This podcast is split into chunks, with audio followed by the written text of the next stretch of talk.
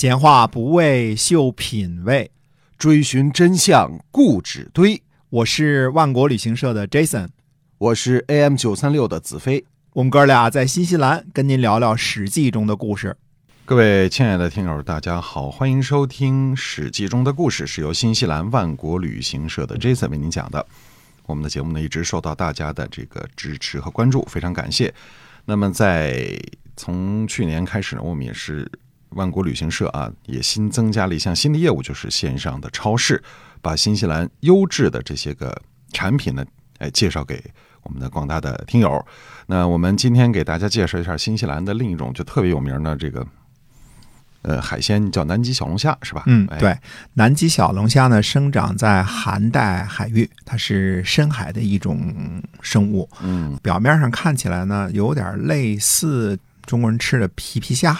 啊，长得有点像，啊，有点像啊，但是它是有螯的，就是有夹子的啊，两个钳子，钳子哈，哎对，然后它肉呢非常的丰厚，那比皮皮虾可是强多了啊，这个肉质非常的鲜嫩。嗯，这些个南极小龙虾呢，在深海捕捞之后呢，马上就进行分类和急冻啊，所以它是捕捞上来立刻在船上就急冻的。嗯，所以这个冻品也是。差不多唯一的可以化了之后直接生吃的一个冻品，哎哎，就是说南极小龙虾呢，您尽管它是冻的，您化了之后呢，就是直接生吃，吃刺生没有任何的问题。对啊，这个安全健康方面绝对不用担心。味道非常的鲜美啊，真的是好吃啊！这是这这这真的好吃。嗯，你要没有来过南极这片海域的话，就是见不到这种这种东西，这是新西兰的特产啊。这属于这属于高档海鲜呢。绝对是高档海鲜，绝对高档海鲜啊！你要是可以可以尝一尝啊，看看我们这个直邮中国的南极小龙虾，或者叫南极鳌虾，哎啊，您要是都是一样的。喜欢吃海鲜的话，您试一下，绝对不会失望的哈，绝对不会失望的，嗯，特别棒啊，特别好吃啊！哎，好，那么今天还接着讲《史记》中的故事哈。好的，嗯，听到赵军临阵换将的消息后呢，秦昭王也做出了临阵换将的主意，启用战无不胜的白起为将，让前线的王和改为担任副将。秦昭襄王呢发布命令说：“有敢泄露啊，武安君白起担任主将的，一个字儿。”嗯，斩斩啊！所以秦国是在刻意隐瞒武安君为主将的这个消息，是吧？其实我们这个战役进程中啊，就可以开始分析一下啊，这个赵国战败的原因了。大家都知道最后赵国战败了吧？首先从最高级别的国君来说，秦昭襄王国君做了四十多年了，经验丰富。一生经历风浪无数啊，呃，胜的也有，败的也有。年龄呢，在差不多中老年的边界，经历还 OK。哎，呃，最强项呢是拥有智慧。秦昭襄王啊，他懂得用人，这是他老本行。嗯。对吧？就是管人事的，关于如何使用范雎啊，如何使用白起，如何使用王和呀，呃，各自都有啥本事，能做什么事儿啊，都门儿清。哎，是，所以这秦昭王现在都该成人精了吧？哎，差不多啊。反观呢，这个赵孝成王，嗯，继位才六七年，嗯，年龄呢估算也就是二十郎当岁，三十不到，嗯，对吧？因为他呢继位的时候还需要赵太后辅政，应该是不到二十二岁啊。古人公认呢，二十岁行。冠礼可以出征，可以带兵，但是二十二岁呢才是真正的成年。嗯啊，也就是说，呃，大学毕业了，您才算成年。之年呢，之前呢都不算成年人啊。那么赵孝成王虽然生存在战火纷飞的战国，但是他自己并没有太多的战争经验，因为赵国的祖先啊把国家经营的太好了。赵国应该是几十年都没有经历过什么恶仗大仗了。在实战经验方面来讲呢，赵王和秦王的差距呢，比他们年龄的差距还悬殊啊。这个，所以赵王相信反间计，相信赵括换了廉颇，而秦王则派出了白起。哈，哎，关键是赵国呢，呃，承平日久有。赵武灵王的祖上余音，还有廉颇、蔺相如这样的文武大臣辅佐，赵国一直是呢平安无事。嗯，就算有点小事手下人都给料理了。哎，啊，这就很容易助长年轻的赵王的气盛的这种情绪。嗯，上次我们分析赵王拜赵括为将这事儿啊，已经有那么多人来反对了，蔺相如啊，对吧？包括呃。这个赵括自己的妈妈，嗯都反对啊，而且给你摆事实讲道理。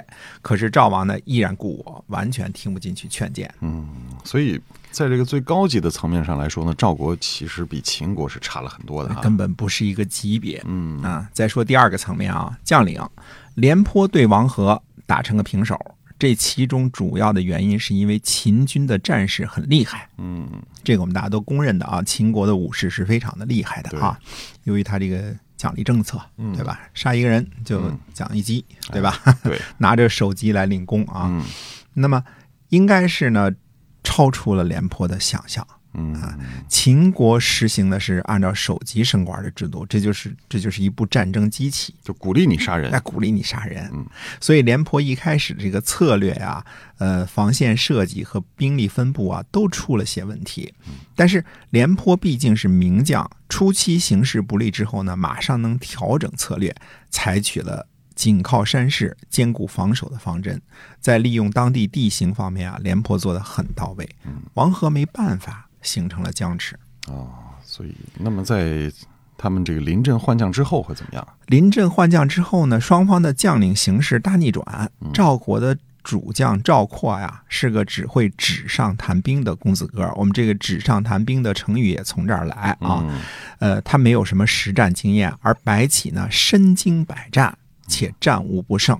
啊，哎什么野战、攻城、偷袭、反间，这些都是白起自己一件一件玩出来的，那是真刀真枪玩命玩出来的。嗯，在给兵书提供实际战力的时候啊，白起都是很有作用的。对他就是被作为这个教科书来讲的，是吧？而赵括同学呢，也不过就是会背几句书而已，嗯是真正的纸上谈兵。这两个人的呃段位差别啊太大了，嗯、没有差不多的这种感觉都没有。对，就就就必输吧。哎，必输啊，哎那么赵括是在什么时候替换了廉颇的呀？哎，大约是公元前二百六十年的夏天，赵括新官上任，立马改变原来廉颇的部署，也更换了一批将领。因为赵括的雄心是要收服上党，把入侵的侵略者消灭掉。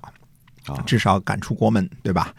从赵括的行动来看呢，赵括根本看不上廉颇的坚决防守的这个政策，嗯、可能认为廉颇太怂了，是吧？嗯呃，这些情况呢，秦国的主将白起应该是一清二楚，因为呃，反间计就是他他们家大猫使的，对吧？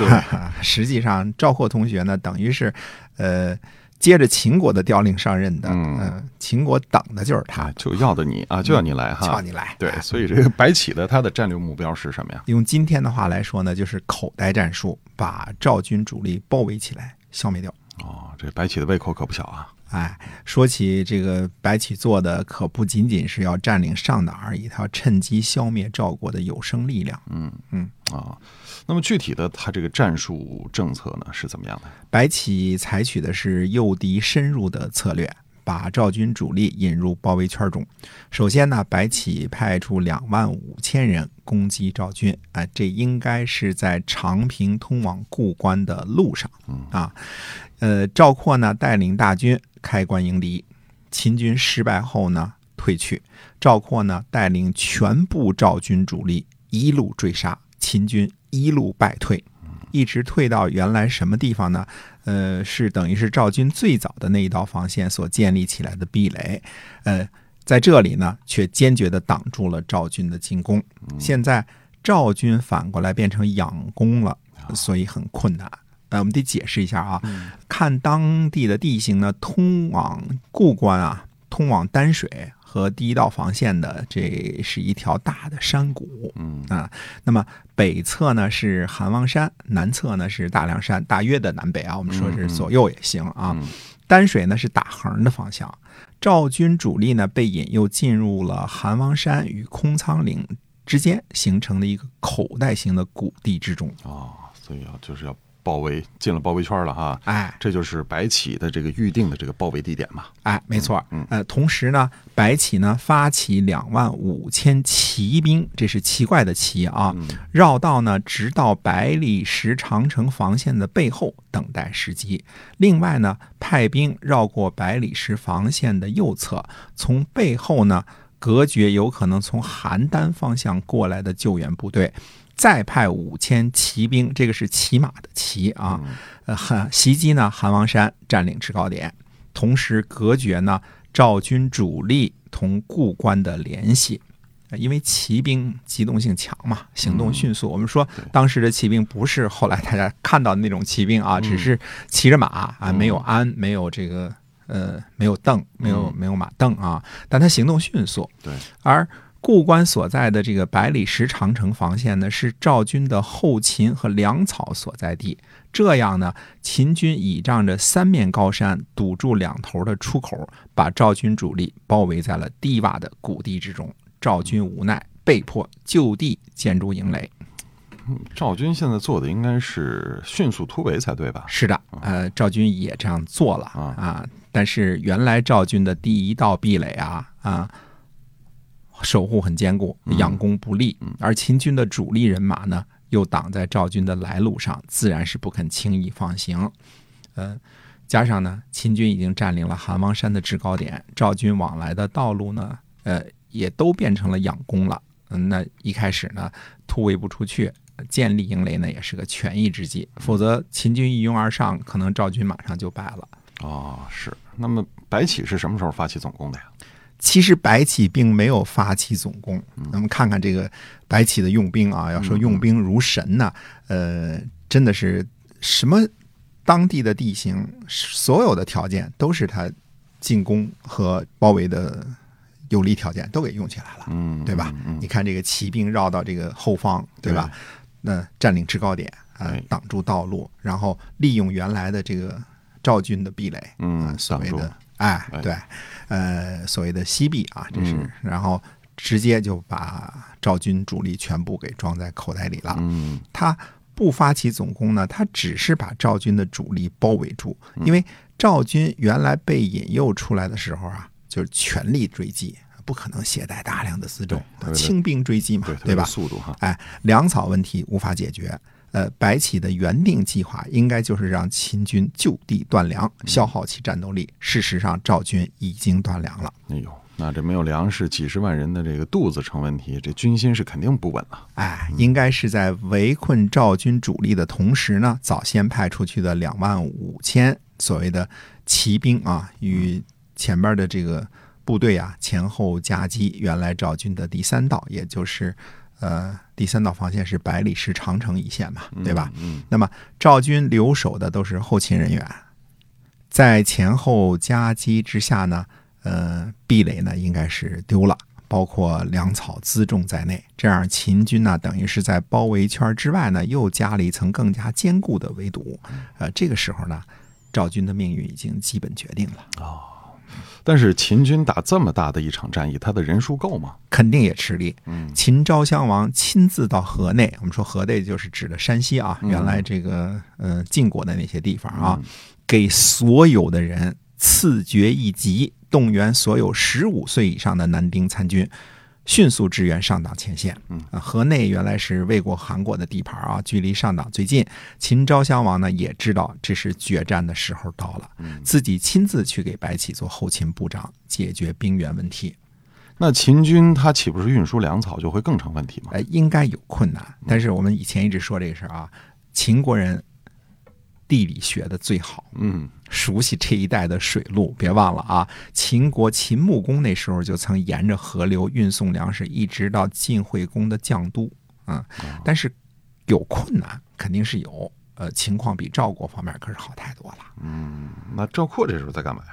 赵括还在他的临时营垒里啊，嗯，被困在了称作炫氏谷的低洼地带啊，没有粮草，只能杀战马为食。嗯，可能呢，呃，赵括还在做梦吧，希望邯郸发救兵过来，对吧？救他，嗯，哎，赵军呢，断粮四十六日，已经到了士兵之间相互砍杀、吃人肉的地步了。天哪，好惨呐！哎，赵括在最绝望的时候呢，亲自带领精锐部队强行突围，他自己呢，在突围当中被射杀，剩下的军队群龙无首，饿着肚子，只能被迫投降。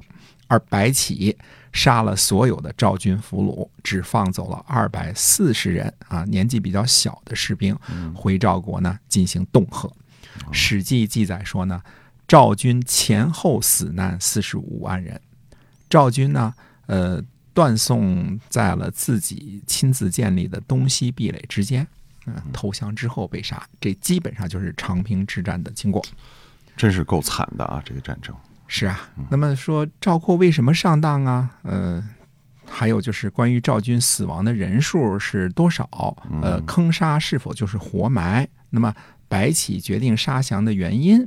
呃，赵军有没有次家的选择等等？那么长平之之战呢，还有很多需要检讨的地方啊，还有好多谜团。呃，那么下回呢，再进行一下这个细节的解释。好的，嗯，那我们今天啊，这个史记中的故事先讲到这儿。希望您能够多多关注我们的节目，同时呢，关注在微信公众号里搜索“万国到家”我们的线上超市，我们会把新西兰的这个优质的这个像。南极小龙虾啊，还有这个三文鱼啊，等等等等，很多的这个牛羊肉哈，特别好的产品。通过顺丰的快递，顺丰快递，哎，然后呢，送到您您家里，让您品尝一下这个非常顶级的这样上乘的这样的新西兰的产品哈。嗯嗯，好，那我们今天节目就到这儿，跟您说再见了，下期再会，再会。